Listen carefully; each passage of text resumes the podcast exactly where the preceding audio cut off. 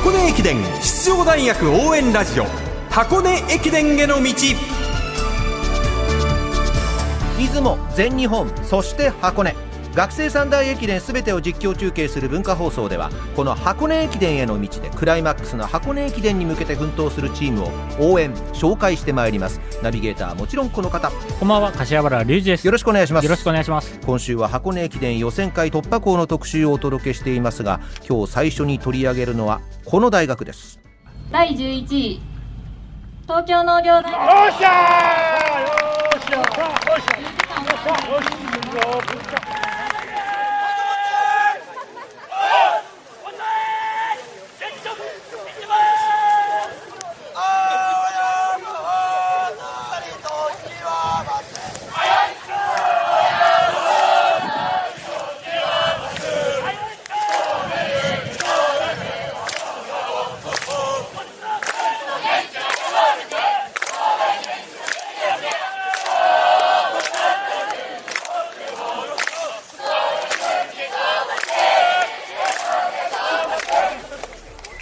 11位で予選通過。10年ぶりに箱根路復帰を果たした東京農業大学ですね。応援団とチアによる青山ほとり通称大根踊りをお聴きいただきました。大根踊りの大根って農大で育ててるもので、はい。本当にこの前の予選会なんか数日前に収穫したものを新鮮な状態で 踊りに使ってたらしいですよ。いやその大根が食べられるのかどうなのかっていうのが気になりますね。対食べられるでしょう農大産の大根ですよ。でもほら縁起のいい大根じゃないですか今回は。ああそうそう縁起の悪い大根 予選通過しなかった時の大根ってどうなってんのかなってすっごい個人的に気に,、なるほどね。気になる。逆に通過しなかった大根の方を食べちゃってるんじゃないですか。ああなるほど。今回の大根はそのまま本戦行きかもしれないですけどしなびなければいいですね、うん、あのたくあんになるからですね そうですね。大根踊りは今年100周年だそうです。大学創立は1891年。箱根駅伝初出場は1921年の第2回大会というもう古豪オブ古豪ですよ。うん。言ってみれば。ね。東京農業大学は今回柏原さんが取材されましたね。はい。まずはチームを率いて6年目になる小指徹監督のインタビューです。どうぞ。いかがでしょうか今の率直なお気持ちは。もうこれは素直に嬉しいです。はい。今回新人の前田選手が加入したことによって大きな躍進、まあ、そして起爆剤になったと思いますがこの辺りっていうのはいかがだったでしょうか？そうですね。あのーまあ今回前田がうちに入ってきたと。それとあと4年生に高槻並木という2人のエースがいます。まあそういった意味ではチーム内に相乗効果っていうんですかね。それが十分にあったと思います。ですから今日もそういった効果が現れてですね、結果が出たのかなと思っております。今後の、まあ、箱根本戦に向けてはいかがでしょうか？そうですね。まああの来月は全日本もありますし、やはり体調管理ですね。この辺を徹底させて、まあうちの場合選手と薄いですから、いい状態で大会に臨むということが大事なのかなと思います。東京農業大学小指徹監督に柏原隆二さんがお話を伺いました。チームの主軸4年生の高槻選手と並木選手そして2年生の原田選手そして1年生の前田選手が揃って構想しましたね。はい。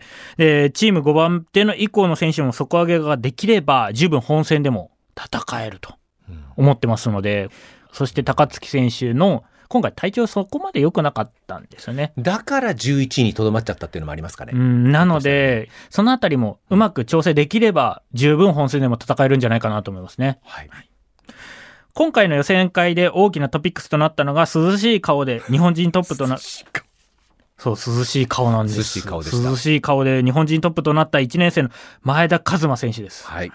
兵庫報徳学園出身ですね。6月に行われた全日本大学駅伝関東地区選考会では U20 日本歴代2位1万メートル28分03秒をマークした期待のルーキーですよ。はい。もうその前田選手に、あの、インタビューさせていただきました。えーどうぞお聞きください。まずは、箱根駅伝本戦出場ということで、今のお気持ちお聞かせいただけますでしょうか？そうですね、まあ、その東京農業大学はもうこの予選会突破ってことを、まあ、その一番の目標に練習してきたんでとにかくこの突破できて、まあ、安心してます、はい、日本人トップというところで、どうでしょう、狙っていたものだったんでしょうか？そうですね、まあ、自分の目標としては日本人1位っていうのはまあずっと掲げてきたところではあるんで、まあ、それが達成できてよかったかなと思います。もう本当に終始余裕のこうリズムというか、すごくゆったりしたフォームだったんですがこの辺りっていうのは意識していることっては何なんでしょう？まあその15キロからが勝負になるっていうふうに、まあ、その監督やコーチや、まあ、先輩方からも聞いてたんで、もうとにかく15キロまではいかに楽にいけるかってところが勝負になってくるかなと思ってたんで、まあ、そのもう顔から余裕っぽくしてたら体も楽になるんじゃないかなってことで もともとあんまり顔には出ないタイプなんですけど。予選会日本人トップ東京農業大学1年生前田和馬選手でした。この辺り、実は、あの、並木選手にもお話を伺ったんですよね。はい。っていうのも、並木選手が15キロまで前田選手のこと引っ張ってたと。これ気になったので聞いてみたら、はい。作戦通りですと。やっぱり高槻選手が今回調子が悪いので、僕が前田を助ける。そして高槻を助ける番だってことを言って、で、15キロ以降、行けるなら行けということを指示したというところを言ってたので、なので映像を見返すとですね、並木選手が前田選手のことをチラチラ見てるんですね。ついてきてるのかな？位置取り大丈夫なのかなっていう4年生がすごく献身的にサポートしてたからこその61分台っていうのも見方としてありますね。影の MVP じゃないですかいや、本当にすごかったですね。そこまでのチームワークの良さっていうのも、ここから伺えてきますよね。どんなにスーパールーキーの呼び声が高くても初のハーフマラソンでしたからねいや前田選手不安ははあったと思いますよ。そこをやっぱしっかり4年生がガチッとサポートしてたっていうのは大きな材料だと思います。だからこそ61分42秒いや、というでもそれにしても強かったですけどね。本当ですね農大の話題を締めくくるのはキャプテンということですねはい。高槻義輝キャプテンにマイクを向けてみました。ほっとしましたか、少しは。めちゃくちゃほっとしました。箱根本戦、そして全日本の本戦も手にしました。これからキャプテンとしての意気込みをお聞かせいただけますでしょうか？そうですね、まあ、このチームはチームワークと勢いが売りのチームなのでそこの強みを生かしつつあのより上位で戦えるチームにしたいと思っています。東京農業大学4年高槻義輝首相でした。